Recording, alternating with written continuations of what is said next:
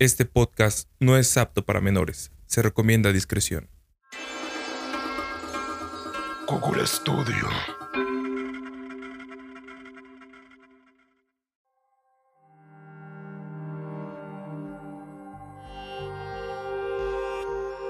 Más que darte la bienvenida a este podcast, queremos advertirte que las historias que estás por escuchar han salido de los rincones más siniestros. Mi nombre es Legión. Yo soy Gilgamesh y juntos navegaremos a través de la oscuridad para encontrarnos cara a cara con aquello que habita en las pesadillas. Te recomendamos utilizar audífonos para mayor inmersión. No hay más tiempo, todos a bordo. Estás escuchando Terronautas.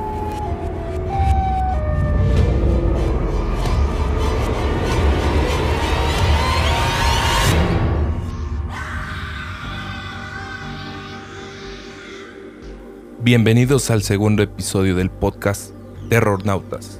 A lo largo de cada capítulo, Legión y yo les compartiremos dos historias. Sin nada más que agregar, ponte cómodo, sube el volumen y disfruta de este viaje.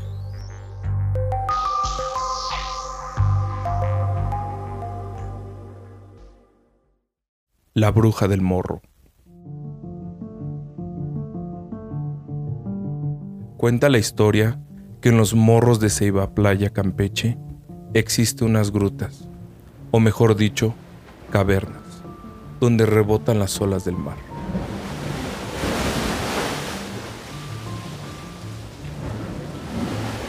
En esta zona los pescadores no pueden pasar con sus embarcaciones, pues son arrastrados, y los que caen en esta trampa jamás aparecen. Esto tiene una explicación supersticiosa y muy comentada por los lugareños.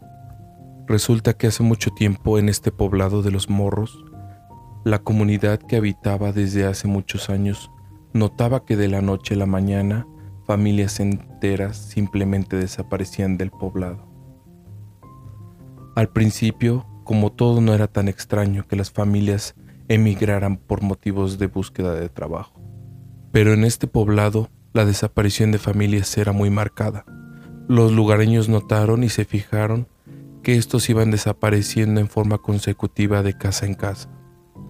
Esto alarmó a los habitantes del pueblo, quienes decidieron contratar a un hechicero para que descifrara el misterio. El hechicero, muy reconocido por dominar la magia blanca en pro de la comunidad después de varios días, realizó una reunión para notificar al pueblo de su trabajo. Más sorprendió a los pueblerinos cuando éste les dijo que las familias que desaparecían sin dejar rastro era razón de que en el pueblo era visitado por un ser maligno con apariencia humana, la cual devoraba a toda la familia. De esta manera no dejaba sospecha alguna. Mas el hechicero no era capaz de atraparla sino hasta el momento en que estuviera engullendo a sus víctimas, ya que era el único momento que se despojaba de su apariencia humana. El experto brujo ideó un plan en el cual sería expuesto a la familia que en el orden cronológico continuaría para la bestia. Cuidadosamente planearon con todos los miembros de la familia la forma en que atraparían al ente demoníaco, conocido como la vieja Ishau. Para esto se incorporaría a la casa como un miembro más de la familia. El pueblo por unos días continuó su vida rutinaria. En la casa que se había marcado como la siguiente víctima del engendro, uno de esos días llegó a la puerta una viejecilla inofensiva, de mirada triste, la cual argumentaba que estaba de paso por el pueblo y no tenía dónde pasar la noche. Pidió que si podía pasar la noche en cualquier parte de la casa. La familia, al ver sus rasgos y la desprotección, aceptó gustosa de dar posada a la viejecilla, sin sospechar esa noche correrían un gran peligro. Astutamente el hechicero, no muy convencido, se preparó, sin avisar a la familia para no alertar a la bestia. La viejecilla muy apacible tomó coincidentemente el jacal exactamente a la salida de la puerta trasera, de la que llevaba justamente a los baños de la humilde casa. Pasado la medianoche, el hechicero notó que uno a uno de los miembros de la familia iban saliendo, y veía en su rostro síntomas muy típicos de un dolor de estómago, lo cual los hacía salir directo a las letrinas, que se encontraban en el patio, coincidentemente en lugar muy cercano donde reposaba la viejecilla.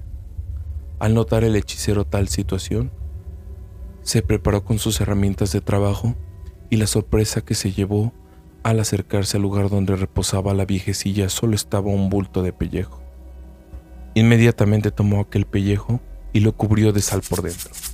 Acto seguido, procedió a juntar gran cantidad de bejucos, al cual vertió agua bendita y rezando unas oraciones cubrió dicho pellejo. Corrió sigilosamente al baño y encontró a un animal con forma demoníaca con la boca abierta, más grande que la de un ser humano y de donde ya tenía engullendo a un miembro de la familia. Sin darle tiempo alguno a la bestia, lo envolvió con las ramas antes preparadas y le echó un conjuro. Las ramas inmediatamente se convirtieron en cadenas, las cuales atraparon y sujetaron sin que pudiera escapar. Los habitantes del pueblo llevaron a encerrar a la vieja Ishau precisamente a los morros, en donde cuando subía la marea quedaba cubierta la entrada de las grutas y se inundaba por completo. De este modo la bruja se ahogó encadenada a un conjuro, no sin antes lanzar un grito de amenaza de que regresaría a vengarse. De este relato dice la leyenda que el hechizo del brujo solo fue por 300 años y que en estos tiempos está por romperse tal hechizo. Verdad o mentira, solo el tiempo lo dirá y veremos si se repite la desaparición de las familias en este poblado. Esperemos solo sea una leyenda urbana. Comentan los lugareños que en tiempos de nortes se escuchan gritos que se confunden con los zarpazos de las olas del mar cuando rebotan en las cavernas. Y los más jóvenes solo atinan a decir, el morro está enojado. Y cuando el morro ruge, es que clama la vida de alguien.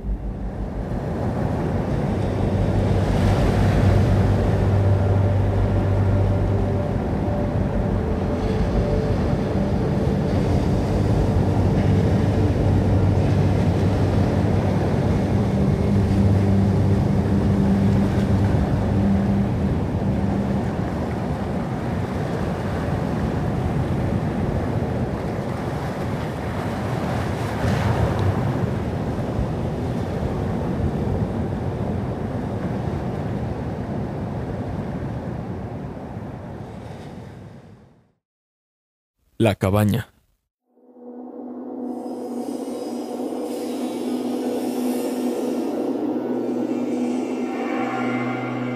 Un estudiante fue al bosque cerca de su ciudad para un trabajo de universidad. La tarea consistía en recolectar muestras de diversas plantas y catalogarlas. Fue tanto su interés en su labor que no se dio cuenta que el día había acabado y estaba oscureciendo demasiado rápido. Se sentía perdido no sabía hacia dónde avanzar con tremenda oscuridad. Cuidaba sus pasos para no tropezar. Lo único que podía distinguir era la luz brillante de la luna y las estrellas. Después de unos pasos, pudo distinguir una pequeña cabaña en medio del bosque. Pensó que sería buena idea entrar y pedir resguardo esa noche hasta el amanecer. El estudiante se acercó a la cabaña pensando que había alguien, Tocó la puerta unas cuantas veces, pero nadie parecía estar dentro. Al ver que nadie se encontraba por el momento, se decidió a pasar sin ser invitado. La cabaña parecía haber cambiado de tamaño, no aparentaba ser tan grande desde afuera. Había muchas puertas y un largo pasillo, pero ninguna luz que encender.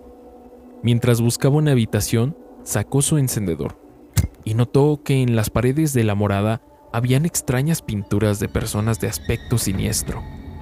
Cada rostro carecía de vida, de humanidad. Acercó el encendedor para mirar con mejor detalle. Cada facción estaba desgastada, al punto que a varios les colgaba la piel.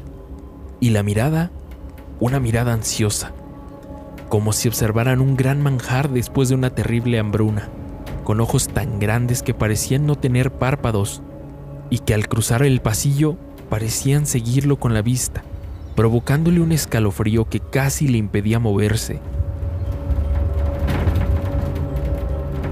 Tras vencer sus miedos, tragó saliva y continuó por el pasillo hasta encontrar una habitación donde pasó la noche hasta el amanecer. A la mañana siguiente, sus miedos se habían evaporado. Hacía una hora que había amanecido, por lo que decidió abandonar la cabaña y finalizar su trabajo. Se levantó de la cama y al salir al pasillo se quedó helado. En el pasillo entraba demasiada luz. En las paredes no había ningún cuadro, solo ventanas.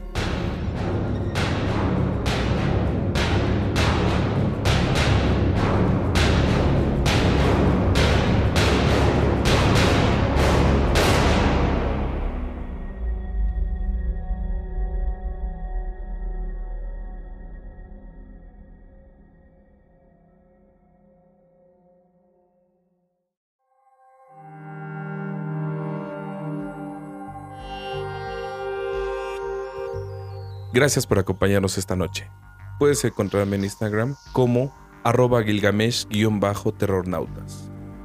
Si te gustaría compartir algún suceso o historia terrorífica, envíanos un mensaje al correo terrornautaspodcast.gmail.com. Nos vemos la próxima semana con un nuevo episodio.